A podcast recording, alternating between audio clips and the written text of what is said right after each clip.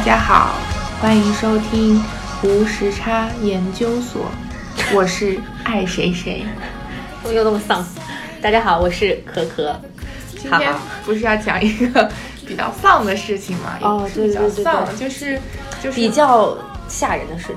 对对对对，就是 accident，就是有个意外。就今天中午我们出去吃饭的时候，在一个路口，然后就是有一位老奶奶走在了我们前面。然后对，重点你要铺垫一下，就是我们找了好几家饭店都没有吃到饭，我们已经很丧了。对，就说。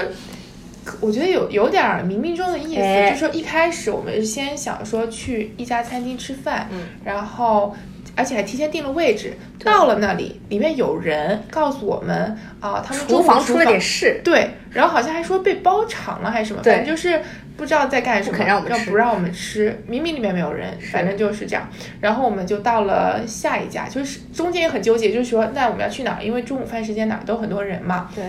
而且我们那个时候错过第一家时间就已经不对了，对，就整个就整个时间线都垮掉了。是，然后到了第二家就是要等位等半个小时，说啊算了，那我们就然后就接着又想说，其实我们是在一边走边选吃哪家的时候，对，然后在这个路口过红绿灯的时候，呃，我左前方的老奶奶她就这样摔倒了，是，然后我迟疑了一秒钟，等下我解释为什么迟疑了这一秒钟。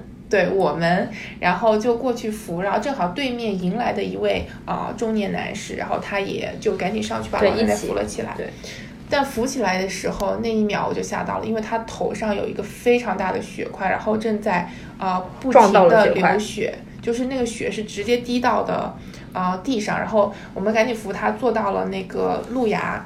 马路牙子上，然后他就是真的一直在流血，我当时就是啊完全不知道该怎么办，就默默看了边上路人，我就说啊我是不是需要打九幺幺？他们就说你你应该打，然后我就赶紧拿出手机开始打九幺幺。与此同时呢，那位男士他就到边上的店里，对，要了一包冰袋，就是一种普通的那种塑料袋，就是购物袋，然后里面装了很多冰，然后他就开始压着那个老奶奶的额头。对，这个时候我在干嘛呢？我。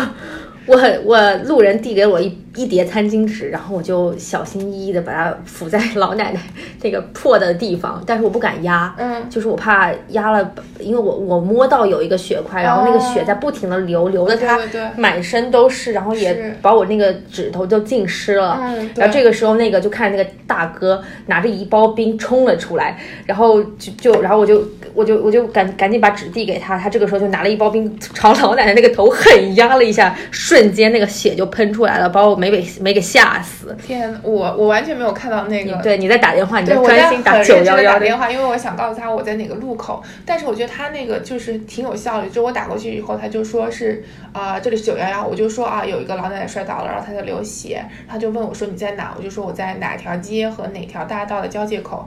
把我转接去了那个就是急救的那条线，然后那边就跟我重新确认了一下我的位置，还有说这位老奶奶她的年龄和她现在的状况，然后我大概说一下，说好像七十多岁，然后就是血流不止，然后他就说那你能够保持在身边，就保持在原地陪着他吗？我说好的，然后他又问我要了一个电话，呃，就一就万一他可能要再打回给我，跟我确认具体位置，如果他们找不到我们的话，然后就挂了。呃，接下来的话就是差不多等了十分钟，反正十分钟之内，然后那个车就到了。但这个十分钟，我觉得是我就是最最最焦急的十分钟，因为我挂了电话，回过头来一看的时候，就是地上就是像你刚刚说的，已经有很多就是血和沾满了，就是浸透了血的纸巾。是，而且那个血已经通过他的眼睛，他整个眼睛都是里面都是血。所以非常非常吓人，而且这是你第一次打九幺幺对，这是我人生第一次打。就来美国这么久，第一次打九幺幺。对，因为就没有遇到过这么紧急事情。是。是觉得很可怕，而且我们俩当时确实是很懵，真的只知道打个电话而已。呃，只有那个就是还只有那个大叔，他他反应比较快，然后他拿了一包冰袋过来。对。但是很快的就是很多人就慢慢围拢上来，然后开始问说有没有什么事，特别是感觉美国人民的这个这个急救意识还是非常强的，非常强。他们立刻就做出反应说，哦，他失血过多，他需要喝水。对。然后就有很多人来，就是买了水递过来，或者是从隔壁星巴克拿了。很多餐巾纸过来给他擦。，我记得印象很深刻，就是有一辆车，它可能是红灯，反正就停在我们边上，然后副驾那位女士，她就直接打开门下来，就是塞了一瓶水过来说，哦，她需要补充水分，因为她失血过多。然后还有一个就是一个路人背包的，然后他也是拿了一瓶，就是他可能是自己刚买的还是怎么样，新的水就送过来了。也有人背包里就带了一些就是纱布一样，就是那种消毒纱布，啊然后就说可以给他敷在他的头上之类的。我觉得大家就是意识都还非常强。对也有很多人过来问我啊、说你有没有打电话？我说我已经打过了，然后他们已经在路上了。啊，然后大家就确定了以后，有有有些人就走了，但是也有一位另外有一位啊、黑人小姐姐，嗯，然后她在那边也在那里打，然后她跟那个九幺幺就是讲话的语气就是跟聊天一样，她说我知道，可是她流了很多血呀，就是那种就是感觉 聊起来，对对对，然后就是跟对就是跟对面就是就是有点尬上了的感觉，然后就她也没有挂，嗯就他们那个对话就进行了很久，我觉得他就可能就是一直要确保那个车会来。会来会马上要来，但其实最后来的速度还是挺快的。是挺快的但。很搞笑的是，一开始来了一辆救火车，呃，对，消防车就是好像纽，就是美国，就是美国九幺幺出警的话，是消防车是一定会出的。嗯对，所以就是对，然后下来几个那个逃生员，然后背着一个逃生包，然后跑过来看了一眼，说啊，我们等一下要等那个救护车对来。他，他原话就是说啊，我们也做不了什么别的，我们也只能跟你一样，就是先帮他压住血。是但是他们来了以后，我觉得我们就是松了一口气。对对对对对，毕然后就呃也陆续离开了。是对因因为那个老奶奶她其实自己意识还是很清醒的。对对对，她中间的过程当中一直在说说有没有人可以开车送她去附近的医院或者怎么样之类的。对，是的，但是但是看得出来她就是可能可能是家里人可能疏于照顾或者怎么样，因为她当时很冷，她穿的很单薄的出来，就穿了一条就是睡裤，嗯，然后上身就可能就是里面穿了一件单衣，对。包包了一件这个这个的很薄的羽绒服，对对对，是那种内衬的羽绒，是。那个外套，是是是，可能他当时可能就是不小心就摔倒了，然后正好撞在了他那个血块那个地方。对我都没有看清他怎么倒下，说实话，就是就反应过来就是他倒了，然后那一秒我在想什么呢？其实我那一秒第一反应是说啊，我要不要去扶扶？对然后但是我觉得就是那一下就觉得啊，大家很多人都看到了，我就赶紧过去扶了。其实。当时会有那个犹豫，是因为我觉得我心里稍微有一点想到以前在国内发生过的事，对就是也不是发生在我身上，就是说听到的那些事，报道是，就是说因为有人扶，然后就被讹，嗯，对对。但我觉得外国老奶奶还是可以扶的。对对对对。可是可是我就不知道，如果这件事情发生在中国，看到这个老太太血流成这个样子，大家会是怎么样一个反应？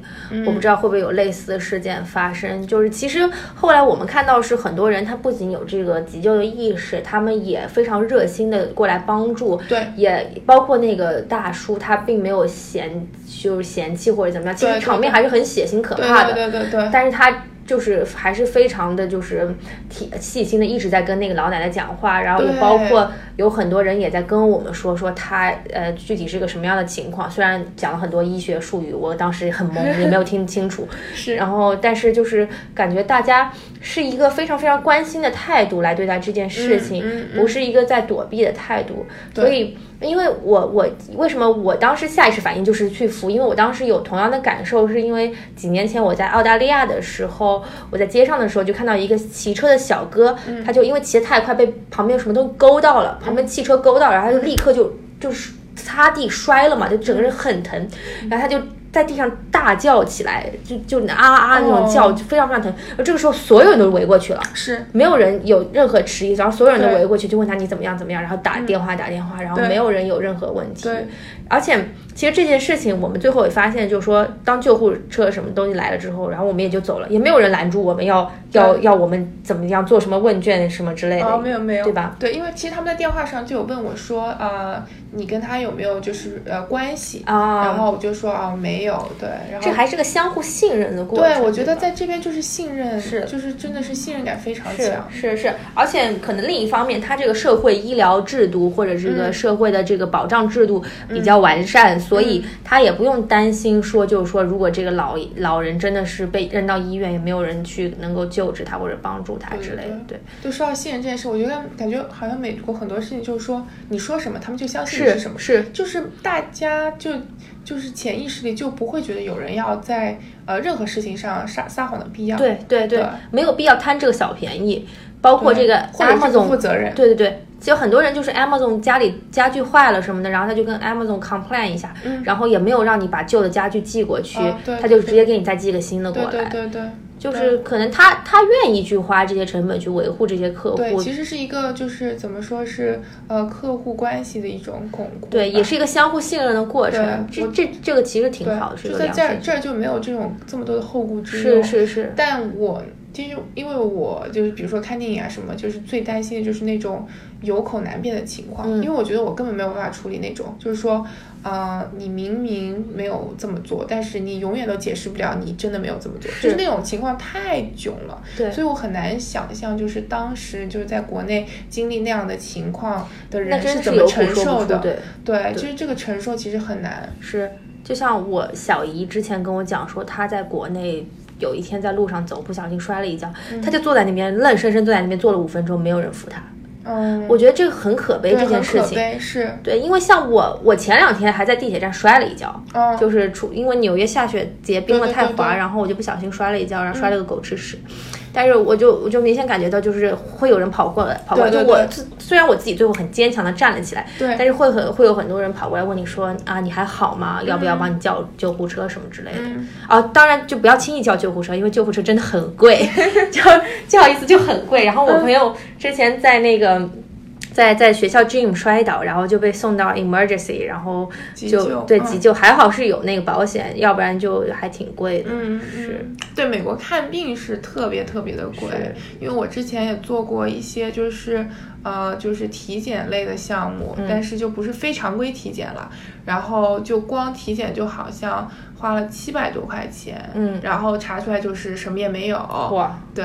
但是就是就很废安心，对我就不知道他们到底是不是，因为他那个就是取的就是 biopsy，然后要送检送到一个 lab 里面或者怎么样。好吧，嗯，我感觉他们检什么都很贵。我上次去查眼睛、查视力也很贵。哦，查视力他好像收了我一百多块钱，就很不知道为什么。按理说保险是应该，对啊，我我只收了二十几，我我收了一百多，保险应该是要，应该是会 cover 的对。但但我觉得就是他们医疗系统其实还是挺混乱的，所以我不想去 argue，就是我不想去争辩申辩这个他的这个要求，就 claim，他们叫 claim 嘛，我就不想去申辩这个东西，因为整个过程可能很麻烦，很麻烦。我就想说，哦，赶紧交了吧，就是反正交了就交了吧，是是是因为，就是很花钱保平安。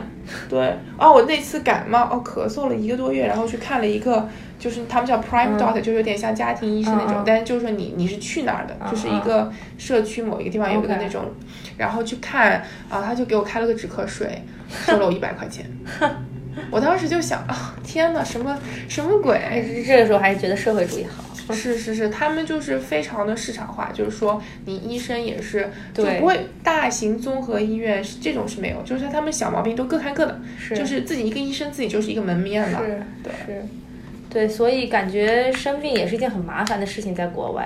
但我觉得我在国内国外也就是没怎么生病。对，哎，也这对确实，而且对说到这个，就是嗯，养已经养成那种勤洗手，然后就是到处都有纸，然后哦就是很、很很干净、很方便的这个习惯。虽然纽约本身很脏，但是就是你你公司整个就是环境，然后或者包括这些设施什么，到处都是有的，还是很方便的。所以就是对于这种就是可能这种交叉感染的这种疾病，其实呃比较少一点。我不是在美，就之前回国的时候一定会买好几条那种小包纸巾，因为我喜欢买的那种有印图案的，啊这边都没有买。而且美国买这种小包纸巾是非常非常贵的，哦，对对是。然后就来了以后根本用不掉，因为哪哪都是纸，我根本不需要自己准备纸。我妈给我带过来的纸，我到现在都没有用掉，之前堆在家里。对，没有机会。哪儿都有纸，对，感觉纸不这个东西不要钱一样。就是美国人其实不在没有完全没有在强调叫做节约这件事情，我觉得水什么也是在浪费，然后纸什么也是在浪费，可能它就是个资源比较丰富的。对，因为相对他们的人口和他们的自然资源来比的话，他们就没有必要啊，因为纽约是他们人口最最最密集的了，我觉得，对。所以说他们就是在其他地方完全可以承受，就是这样的就是用，对，是是是，不像我们从小接受教育就是要节约嘛。是。小时候说什么，如果你不节约用水，什么最后一滴眼，对对，对就是最后一滴水就是你的眼泪什么之类的。是是是，对吧？不过这个环就是这个呃理念还是值得推崇的，哎，是是是是是，而且也也让我现在也养成了这个节约用水的好习惯嘛，对吧？就我上次第一次来公司的时候，咱们公司那个是摁下去它自动停的嘛，嗯然后我就很惶恐，我说它怎么还不停？然后我就问旁边人说这个东西怎么关掉？他说它会自动关的，然后就等好、哦对对对很久才能关，你那个水就流了很久，水龙头对水龙头对对就流了很久，所以我当时也就就就还挺着急对，很闹心，觉得它怎么还不停，对是吧？对是是这样子，对。对。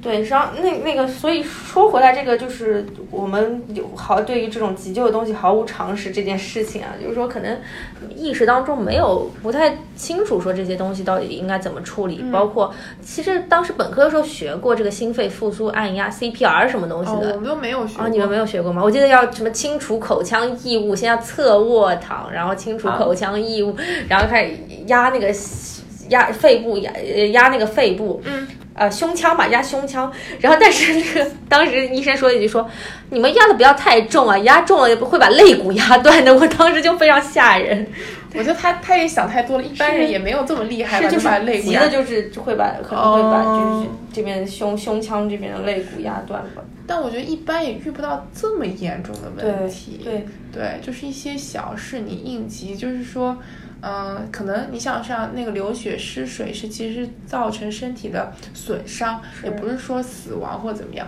是但是这种这种就是可能是更细致的一些呃急救的措施，我觉得我就完全没有概念。对，而且像我们就只知道，像我就只知道拿个那个餐巾纸给他把那个血擦一擦，对但其实是要很用力去按压那对对对个创伤处是你要的让它赶紧就是形成那个凝血。对凝血，对，虽然这个他后来拿了一大包冰冰给他敷住，其实血还是一直在对，流。我觉得可能跟就是老奶奶自己身体状况有关，她就是是嗯不容易就是凝血的那种体质，对对，而且可能是那个血块破了，确实也是嗯对。太，就反正当时场面真的真的是让让大家都觉得有点措手不及。对，而且那个血的颜色真的是那种鲜红鲜红红对鲜红对鲜红我一直以为出血是那种深红色，它不是，它是那种很鲜红。而且那个地方很靠近太阳穴，哦，其实还是挺吓人的。但啊，它我们可以插一个插一个题外话的，嗯就是当时感觉围观群众当中，我们看到了一个明星脸，就是，但是现在迟迟想不起来他是谁，后来怎么找都找不到这个人是谁，对而且就感觉记忆中这个人的形象越来越模糊了。对我，我是想说，就正好让我想到另外一件事情。说那男的，就是当时我看完以后，我非常非常确定，我肯定在某一个地方看到过他。然后这个他的形象就在我脑海中非常非常深刻啊。嗯然后我就开始回去在 IMBD 上，就是顺着那个他的年龄段，然后其实哦我是分段的，比如说四十到五十岁，五十到六十岁，六十到七十岁然后不停的看嗯男演员的长相。然后看的过程中，我可能看了有一千个照片，然后其中有两个人的脸，就是突然就让我那一秒让我觉得很像，然后我仔细看了一下，就觉得不是。但是问题就在于，我再去回想那个人的时候，我反映出来的是那两个照片中的其中一个。哦，，对，就是就是让我的记忆产生了偏差，我就再也看不清。你知道这叫什么？这叫机器学习，哎就是你呦不断在学习照片的同时，就他原来的脸就模糊对了。但是我就想到了一件事情，就是我之前在读那个《纽约客》的时候，嗯其实是有好几期，就是但其中有一篇报道是比较印象深刻的，就是当年有一个案件是一个黑人男子，他好像是抢劫还是怎么样，反正就是意外杀了人，然后之后呢，就是警警察可能是为了急功近利或者怎么样，反正具体我不评价了。就是判案的时候就找了一个目击证人找了个目击证人来判，但是他是呃，其中有一个就是他们要 line up，比如说五到五五个人以上，然后让目击证人来认，他让其中一个人穿了一件 hoodie，就戴帽衫，跟当时嫌犯穿着的风格是一样的，哦所以就有那个目击证人就误认了。他其实有在倾向性教唆他是，对，就是我觉得他可能也不是故意的，但是就是说这个事件发生以后，引人深思的是，你到底应该怎么样去规范你这个目击证人呃指认人的这个过程要。排除一些干扰因素。对对对，因为这是很容易被影响的。但是目击证人其实他也很无辜，因为他呃并不知道自己的记忆出了偏差，啊，然后这个事情在很多年以后，就是就是通过更现代的一些技术，嗯啊什么 DNA 指纹忘了，然后他们就找到了真正的一个犯罪者。哦，而且最奇最最厉害的是那个犯人，他其实后来因为另一件事情被抓到监狱里，然后哦他写自述信的时候，他可能就是后来忏悔，然后他写的时候，他把这一件案件写在里面了。哦但是呃，就是这个就不能作为一个。嗯，就是当时就没有人去帮被误判的那个人来申诉，但是后来还是有一些律师去帮助他，让他出来。然后原来那个目击证人其实他觉得很难过，是因为啊、他其实想做件好事，但是没有想到他做了一件坏事。但是他就是，但是很好的是，那个受呃被陷害那个人他也原谅他了，就是说他是其实是能够理解的。但是我觉得这个就是背后的事情是更值得大家思考，说你能不能相信一个人的记忆？是然后你如果说，因为现在很多案件完全就大部分吧都是，如果有目击证人，就感觉这是板上钉钉的事情。对但是你你能不能相信这个？对而且你想说，历史上有多少多少事件是就是误判的对，就是非常有可能。冤案，对，嗯或者说目击证人他是故意的，像这个是真的是善良的，他不知道。嗯那很多故意的，他就这样陷害你呢，其实是非常有可能的。是是对，是，我就想想就觉得很后怕。就是有没有绝对的司法公正，或者是绝对的一个统一的标准去去来决定别人的人生，这个是需要去去去再去再去斟酌的这件事情。然后说的更大一点，就是说你现在科技，就是说你对人的记忆的理解，你能不能得到这么精准？就是我们总觉得我们相信的就是对的，其实可能就根本不是这样。就比如说我呃印象中一件事情是这样子的，然后呃然后很多年以后我一直都是坚信这样，直到有一个人告诉了我，哎，其实当时不是这样子的。对，就是很有可能，因为每个人都对呃过去是有偏差，理解有偏差。是是是，你你看到的其实是你所生活的这个三维世界或者什么样，你不是站在一个更高的维度去看这个社会的，对。所以你是没有办法，你只能你可能存在就是一个以偏概全的一个情况，对。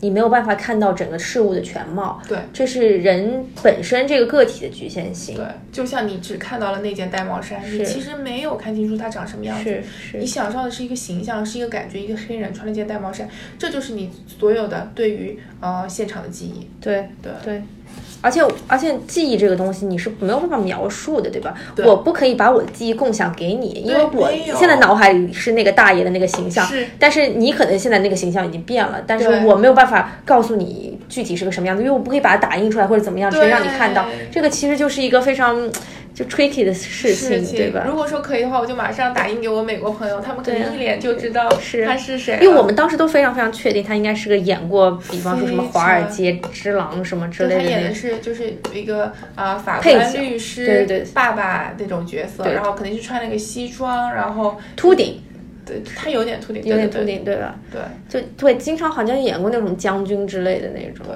我总我觉得就是，如果再让我看到他，就是他，比如说再有个电影出来，多去看看电影。我我肯定能够一眼就认出他来。对对但是我现在就是真的 想不起他，就是嗯非常模糊，是，哦，很遗憾哦，我觉得说到这个事情，就是纽约其实很容易碰到名人，对吧？嗯纽约街上，你你有遇到过什么名人？我其实没有哎，因为我有 follow 很多明星 Instagram，、然后就会发现他们经常在地铁啊、马路上啊各种 PO。是我真的我想说，要是他们真的是名人，然后走在这个地铁上，我天天上班那种行色匆匆去哪里，不会留意对，完全不会留意，觉得没有人看不出来，对对，但我觉得纽约人就是脸盲美国没有在这么追星，是就是觉得还好吧。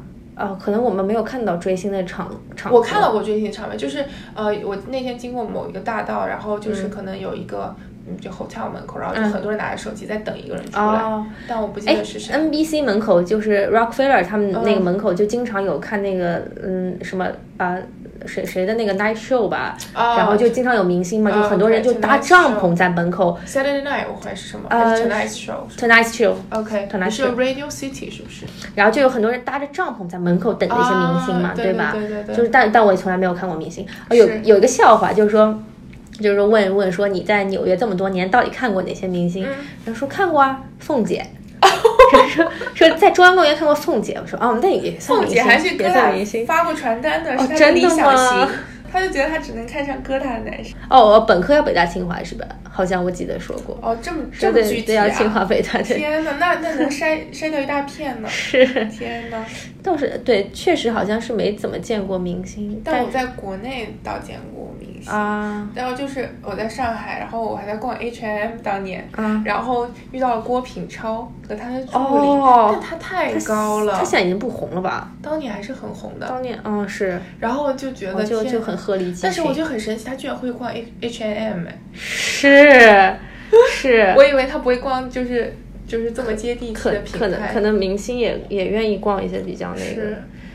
那个比较比较接地气的品牌。对，但我我没有什么明星缘，说实话，而且没有遇到过。呃，我朋友在呃 downtown 遇到过彭于晏，哦，对，然后就就这么走过去，然后他喊了一声彭于晏，然后彭于晏转头对他笑了一下。哎呦，好幸然后福！是，然后他就冲上去说能不能合张影，然后就嗯立刻被那个、呃经纪人拦住了，就说现在不方便。对对他，他说他要是他不喊那一声，然后跑过去说合个影，说不定还能合到影。对，我刚想想到一个人，突然想不起来名字，就是演和成龙演《新警察故事》那个吴彦祖。吴彦祖啊，哦 Daniel 我朋友遇到了吴彦祖在江湖东。真的，真的哦，李安是很容易偶遇的，在纽约。哦，是吗 By the way，就是只要去那个呃，去一个台湾的那个吃饭的那个店我知道那家店，对吧我没有去过，但我知道那家很。古早的一个感觉，对对对很很老的那家店。叫什么古早味是对，说是李安最爱，然后他们经常在里面偶遇李安，啊什么的，对？卤肉饭什么的，对，对，是经常在那家店里面偶遇李安。嗯，神奇。因为你李安也算是呃纽约出的呃，也就是电影人吧，啊，是是吧？因为他是纽大的吧，好像。呃，我想一想，我这个我知道谁是扭的，我在纽约大学电影系，我只想到一个人叫王岳伦，哎呦 天呐！因为我看吐槽大会才看到说他是纽约大学毕业的，然后我就跟我哥哥完全不知道他出过什么嗯、作品哎。王诗龄啊，哦，你这个就是纯吐槽了，是吧？那他也算是有一件成功的。那天听高晓松讲说，那个哦，徐克他们当年年轻的时候也在纽约混过嘛，嗯，然后说徐克后来和徐克跟高晓松讲说，他跟呃，吴宇呃森，吴宇森对，徐克跟吴宇森两个人坐在还没有建好的那个 Marriott 那那个楼顶上，嗯，然后两个人在一起聊呃电影的未来，哇，我觉得真的是就是感觉刀光剑影，侠客风情。对，李安是在纽约待过，他是纽约大学电影制作研究所。哦对，OK，对，所以他可能还是对他纽约应该对纽约是有感情的对对，嗯，你刚刚说什么来着？说那 Goosebump 就是哦。那个高晓松的鹅皮疙瘩起来了，对，就我当时听完这个，觉得也是很感人，也是很感动，对。是，就像我们俩现在不知道在哪个地方，top of every building，然后就 在某个楼的楼对。顶，我们是在某个楼的高层。对高层。然后借着纽约的夜色，是。跟大家聊这些，其实也是啊、本来我们就也比较爱讨论这些东西吧，对。觉得是嗯、呃适合跟大家分享，就是大家如果在啊、等地铁、等公交、堵车，然后没事的时候听听我们，我们可能打打趣，对。对，给你们稍微带来一点有意思的东西啊、也可以成为你们茶余饭后的小话题啊。如果是。你们想要聊一聊，对，因为我们这边呃呃，其实再过两个 block 就是 Times Square，然后我们也在比较身处在纽约腹地的市中心的感觉，对，其实就是嗯。喧喧嚣中取的取一处静。对对对对，嗯也我当然也不妄想自己能够成为呃徐克和李安那样哦，聊聊出那样，的没有没有没有，完全没有往那方面对想。我们这个很随意，对我们真的是是希望就是说能够把生活的一些事情给记录下来，这样回忆自己的这个过往，还是有很多可以去思考的一些东西。我是觉得可能心境差不多，我觉得他们想要表达的更大一点，对，然后我们想要表达只是一些很比较琐碎的东西，但是嗯、呃记录我们自己想要说的东西嘛。是是是，因为可能太懒了，写不动公众号。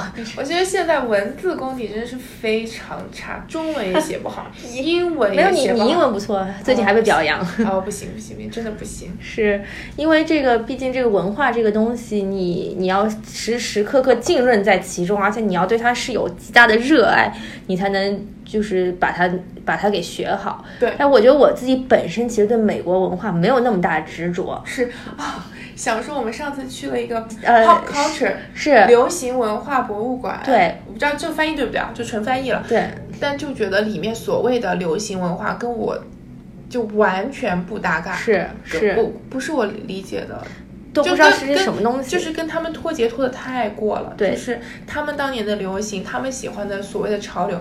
就是当年的潮流啊，或者是他们现在就是很缅怀的一些潮流的东西，一些啊、所谓的 icon，就是偶像，嗯，我就我就完全不知道在说什么。对，而且我一度还以为是在讲波普艺术的，叫自己叫博物馆，其实就是也不是那个意思了。是嗯，是，就可能可能重点在博物了吧，就是对对很泛，对讲讲了一些什么 Star War 那些东西，嗯可能就对完全就可能 Star War 这个东西相对于中国是我们那个时候什么《还珠格格》。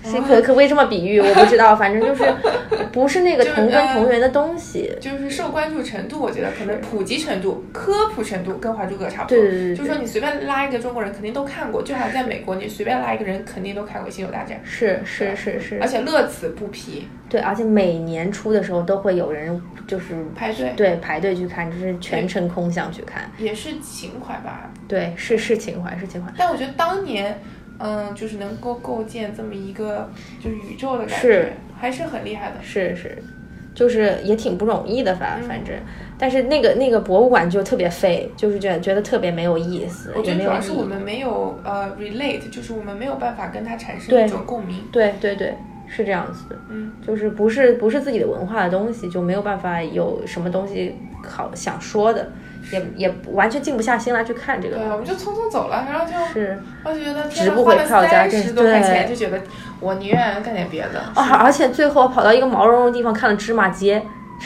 哦，对对对，而且是可以那个还稍微有摸意思一点对对对，它可以让你摸那些芝麻街手偶的那个布料，然后你就可以自己在那儿。就那时候因为小时候好像还看过一下芝麻街，我说实话没有任何印象。就是有一只黄鸟，巨大的一只黄鸟。对对对，就是我不知道芝麻街到底在干什么。就你小时候看看的一般是看了些什么？你说动画片对，动画。片啊，我觉得我很小的时候肯定看的是聪明的一休不是动画城和大风车啊，是啊，但那个里面具体看什么呢？你还记得吗？不记得了。但我印象深刻的，比如说什么樱桃小丸子啊，大头儿子小头爸爸啊，对，那个我也看。黑猫警长、舒克贝塔，嗯，还有什么一休，啊对，我记得以前大风车经常会播那个聪明的啄木鸟，哦没有没有看到吗什么蓝猫三千问，我从来没有看过。但我就很多人跟我讲这件事情。聪明葫芦娃哦哦，葫芦娃也可以哦，那你跟我不一个年代的，哦，我们没有没有没有差很多吗？有一丢丢，有一丢丢。你没有看过葫芦娃？我是真没有看过葫芦娃，而且我没有看过舒克贝塔，哦，对我那我还真的差。我看史努比，我小时候看史努比。史努比是中央电视台放吗？我觉我觉得可能后来就是因为我后来看那个东森幼幼，就是好像看过一段时间台湾的那种对，因为我后来不也换到南边的城市以后，是然后就有看一些港台的，就是看香港的嗯比较多。对对对对对然后那边就是什么铁臂阿童木啊，啊然后看柯南比较多了。OK，对 OK 就小学后期都在看柯南。是，对，每天就吃饭的时候就跟我妈看柯南，然后再后来，说实话就会，嗯，让我想还有什么飞天小女警你看过吗？哦，飞天小女警我看过，那个我很但那个是很后来看的。哦，那比较后来对呀、呀、就是其实你已经不是小孩子的时哦，候，我还是我还有，你你再认真说一遍，怎么可能？因为我记得我我是初中的时候，就是然后还有收集他的手办，花花泡泡，的所？谓的手办就是他们当年那种人偶，哦，对，因为这三个还很可爱，我觉得。我觉得还现在还在我就是南边的那个家里。哦，对，因为其实当年能够买到这种正版的娃娃还是比较难的，哎，是的，嗯是的，但我还是很喜欢他们，就三个我觉得都很喜欢。对哦，我们这聊的有点远了，这今今天主题 这跟老奶奶没有对对关系，对，扶不起的阿斗，扶得起的奶奶，怎么办？那我们要不要聊两句阿斗？阿斗怎么聊？就是 就是我呃，大军师司马懿之这个只能你聊了军，师联盟是因为是。我也没有看，对，我就我我其实也没有怎么看，就大概看两两眼。这种是最好聊的，随便是聊。是是是，就是觉得嗯，还挺挺神奇的吧。这个电视剧从司马懿的角度讲，嗯，但是我我本人是比较喜欢曹操的，是是吧？我觉得我们俩都是喜欢曹操的那种，对吧？就是枭雄的是是是是，但是这个这个中国历史的这个走向还是着重在描述刘备这个人物，因为把他这个侠肝义胆，然后包括兄弟义气和他这个托孤这件事情。那高晓松不是也是挺挺系统的说过了？是是是，这个故事对故事我们就不不讲了。然后就主要为什么我会再看这个电视剧？一是因为有我非常喜欢的演员。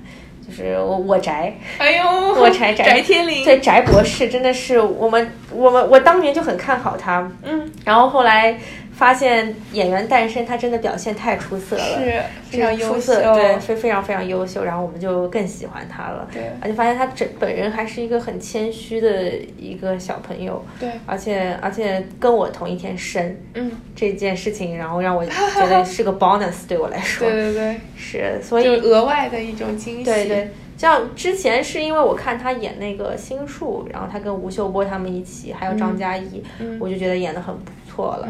然后后来就看他跟张嘉译演那个《白鹿原》。嗯，《白鹿原》这个小说，你你你你你你有什么想说的吗？我我想说，就是因为电视剧火了以后，说我应该先看一下那本书。我翻了五页吧，大概我就对那种扑面而来的那种土气。给打败了。那你没有看到中国西北的广袤吗？从这个书里面，没有看到广袤的大西北吗？但就是广袤的都是土啊，就是就是这个土，就说你的台就是剧就是呃对话的那个语言是吗？嗯，就是我觉得可能这是我的一个壁垒，就是我没有我还没有能够成功突破它，然后去欣赏它它背后的美。我当然就是说很肯定啊，它是它描绘的这种社会状态啊，或者什么是整个整个。版图或者说整个故事都是就是情怀是很大的，但我就是还没有努力的就越过那一步。对对，但是但我想给就是你可以给我讲一讲，就给个机会让让我了解一下。啊，书我是倒没我倒是没有看了，我对我看电视剧就是觉得说前半部分确实拍的非常引人入胜，而且陈忠实这个小说真的是鸿篇巨制。嗯，你可以看到说为什么这个电视剧吸引我的地方就是他拍的。东西是我完全没有涉足的领域，嗯，我不知道西北的生活是这个样子的。是，他把一个他放在他的视角其实很窄，是一个村子里面的视角嘛。但是这个是你前半生的生活当中，或者你你到目前为止所有生活当中完全没有接触过的一个形象、一个状态出现。对，他们居然是这么生活，是。有如此的愚昧无知，就是说句不好听，是愚如此愚昧愚昧无知，他们就真的像蝼蚁一样被放在这个时代的背景当中，去被时代去摧残、去碰撞，然后去去忍受时代的分崩离析和命运的这个颠沛流离。对，我觉得就是让让你。让你非常唏嘘，也让你就是觉得很无助、很迷茫。但是他们也别无选择，他们只能以他们仅有的知识去把这一生过好。嗯，就像前段时间那个也听到一句话，就是说，你你不得不承认你自己没有办法过好这一生。嗯，但是你唯一能做，就是在你有限的这个能力当中，去尽量把这个这一生过得更加平稳踏实。对我，我个人就是我每次看到这种东西，我就觉得很难过。就是我有时候觉得我自己看不了一些，呃，就是太苦的，或者说太纠结、太挣扎的事情。然后我看完以后，我觉得很难过，然后觉得就很有遗憾，嗯，就。同觉得自己幸运的同时，也会觉得说啊，原来就是有很多人，他们真的是在啊很多边缘挣扎，然后是为了一些我们觉得现在就是很普通、很随便的东西，是而付出比我们多一千倍的努力。对，然后他们得到了，他们得到了以后，就是还是一些不公正的待遇。对，就是觉得啊，反正挺难过的吧。看完以后就很压抑，是，就是感觉中国文人的作品。